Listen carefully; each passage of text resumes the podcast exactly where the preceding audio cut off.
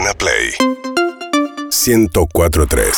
Increíblemente volvió la sección más esperada recitando recitales mientras vemos la Pandiecam que está avanzando por alguna avenida de Buenos Aires. Ahí está Pandiela esquivando todo el tránsito con la Pandiecam en vivo mientras vemos eso con Dieguito Iglesias, con Ari Gergo también. Muchos invitados para recitando recitales que Exacto. arranca así, Lisi. ¿Cómo es? Dale, ¿qué tenemos hoy? Hoy tenemos a Juan. Juan estaba en su casa un día a la mañana y le dice siempre que había soñado con tener una banda que amaba profundamente. Se compra la entrada, va, hace, Es una trabaja mezcla cuatro horas de, en de una ma- Eve y May. estás y haciendo, ¿eh? una, una cita extraordinaria. y de repente, cuando se hicieron las 7 y 45, Y el recital comenzó. Arre, Cuando dice horarios es Casiari.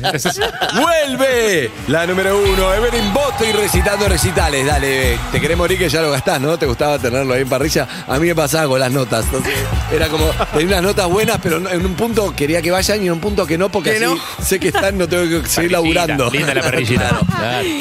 Bien, vamos a ir al año 1985. Bien. Sergio tiene 19 años en ese momento y en el mundo pasan algunas cosas. Michael Jackson canta junto a otros 40 artistas We are the world, we are los los pibes. pibes. Hubo un terremoto que azota la Ciudad de México. En Portugal nace Cristiano Ronaldo. Por estos pagos se estrena Esperando la carroza este año, Lizzy. ¡Ey! Y Gabriela Sabatini. Falluta yo, falluta sos vos que no te cosiste la lengua. Yo me cocino la lengua. ¿Cómo es? Y en ese momento yo no me cosía la lengua y le dije, con esto te vas a casar, con, Con esto, esto. te metes los cuernos a tercer casado. Te lo te. Eh, Hergy está en Netflix, eh, esperando la carroza si los oyentes quieren estudiar para un próximo concurso. Sí. Waiting for the chariot. Bien. Bien, eh, quiero contarles un poco de Sergio, me gustó mucho su historia. Él nace en una familia donde se escucha mucha música. La mamá de él escucha Valeria The Beatles. Ah. no, los Beatles. Su tío los Rolling Ah. Stones. eh, su tío los Rolling Stones. Para el cumpleaños de la bisabuela de él. Sí, te tira cortinas, es así, boludo. Sí, sí, sí, Como con banda Solo te queda pedir el azúcar, apague el micrófono. ¿no? me haces el favor. Para el cumple de su bisabuela se juntan lo todos los cumpla sobrinos. Dale, boluda. Dale. Está a punto de enojarse, ya sabes, déjala, Liz, déjala. Hay un pequeño límite. No abuses del recurso, boluda. Hay El un Shenga límite, está, no. viste, cuando el Shenga está temblando y Vos se tenés está que por pra- caer. Vos tenés que practicar cuando pase esto entre León y Elerita. No, yo no tengo. A mí. a- yo hago Shengas con ladrillos, pero no es, no es mi tema. Lo, lo difícil es que usted, señora grande, es león en esta discusión. Bien, para los cumpleaños de la bisabuela quiero generar el clima para que entiendan de Ok. dónde viene toda Ok. la historia de su Dale. música. Se juntan todos en Varela y los primos caen cada uno con 10 o 15 vinilos bajo el brazo. Entonces todos los nietos y los bisnietos en un lugar del fondo de la casa donde está el tocadisco se juntan y así es como conoce bandas como Zeppelin, Deep Purple, Supertramp, Queen, todo esto a los 9, 10 años. A los 10 para su cumpleaños Bien. le pide a su mamá el disco At the Hollywood Bowl de los Beatles a los 10 años y para Navidad pide Hay robot de Alan Parsons Project, ¿entendés? Un melómano, un enfermo a los 11 años pedía esos regalos. Estaba para escucharte cantar Alan Supertramp, Parsons. Lizzy. Dale. Sí, Yo Alan feliz Parsons. Navidad. Supertramp, Faltó la a la verdad, me- Parson, ¿no? Me decepcionaste un poco. When I was young, na, na, na, na, na, na, na. Al lado de la casa de su infancia vive otra familia que tiene un hijo unos cuantos m- años más grande que él, que lo lleva a sus primeros recitales.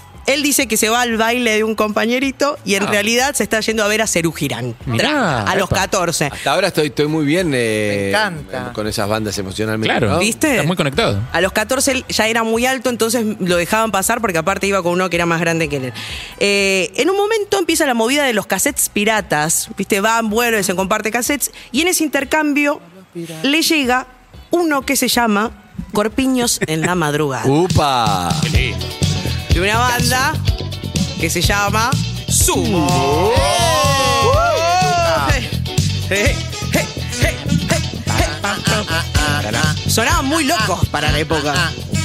Y él dice, upa, ¿eh? Dale, dale con el look. Se empieza a copar, se mete. Va el primer show de ellos en cemento. La previa la hace la organización negra, me cuenta que son como los antecesores de De la Guarda, que estabas ahí, de repente, de repente te aparece uno con un matafuegos y una llave inglesa y le empieza, y todos empiezan a hacer ese bardo, se apagan las luces, gente corriendo por las paredes, él no entendía nada. Nada. Y después eso encima Sumo, es una locura total, su primer show. Él tiene 19 y para el cumpleaños de una radio hacen un sorteo y él se gana dos entradas y un pase VIP para un festival que se hace viernes, sábado y domingo. ¿Quiénes tocan en ese recital? Me estarás preguntando. ¿Quiénes tocan en ese festival? Gracias, Harry. Por favor. Eh, Charlie García, ¿Eh? Sass, Virus, Soda Stereo, Fito Páez, Juan Carlos Baglietto, Los Abuelos de la Nada y Sumo. Sí, quedan re pocos vivos de ese festival, boludo, me deprimí. De pronto, Sas, la chica del... A los recitales. ya hay más muertos que vivos de ese festival. Es terrible, boludo, no pasó tanto tiempo. Eh, internacionales, Nina Hagen e Inexcess. Uy, qué linda. Insisto, quedan más muertos que vivos. Pasa el viernes, Internacionales también. pasa el sábado. Todo espectacular, bárbaro. Llega el domingo. ¿Para él fue a las tres fechas? Fue a las tres fechas. Bien. Qué genio. Claro, le gustaba mucho la música. Llega y le regalan el pase a Era tres días. ¿Qué, bandas le gustaban, Lizzy, por ejemplo? Le gustaba eh, Deep Purple. Escuchó eso en el fondo de la casa de la abuela. Excelente. Led Zeppelin. Algo así. Llega el domingo. Día de sol, bárbaro. Él se pone una camisa y un pantalón blanco. Es un dato importante, por eso te lo digo. El día empieza. Sí, el día empieza espectacular, una cosa. Pero el clima se entra a pudrir ¡No! mal. No. Toca sumo. ¡Hey, hey, hey!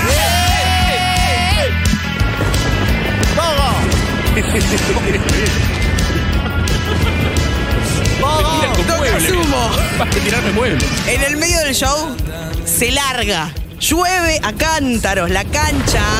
Por esto fue en Vélez. La cancha con el pastito. Oh, Se entra a hacer barrito. barro. El después es complicado, pero el durante, mientras ya, está, ya entraste en calor y llueve, está buenísimo. Ya el terreno, Harry, no está tan firme como al comienzo del día. Y la, gente, la gente se empieza a poner un poco fastidiosa. Sí. Y acá no se entiende bien qué es lo que pasa, si Luca, eh, si la gente quiere que se suspenda o qué. La gente nunca quiere que se suspenda. Pero le empiezan a tirar barro a Luca Prodan ¿entendés? al escenario. Lo que pasa es la cultura del punk rock. Hay que tirarle cosas a la, la- la persona que está arriba del Ah. escenario. Bueno, a Luca no- mucho no le gusta. Luca No, se claro. limpia el barro como puede, ¿entendés? Está todo lleno de barro. Y empieza en un momento, tira, termina una canción y dice, che, aflojen de tirar mierdita. Eh, puede, por favor. Frenan el show un rato a ver si para la lluvia. A todo esto nuestro amigo Sergio, que fue con pantalón blanco, Claro. a esta altura Claro. está... No, no sabes lo que es ese pantalón, hermano. Está para quemar. Claro. Se le ocurre hacer uso de su acceso VIP porque lo tiene para el domingo y se dirige hacia el mismo empapadísimo y todo embarrado. Llega a la puerta del VIP.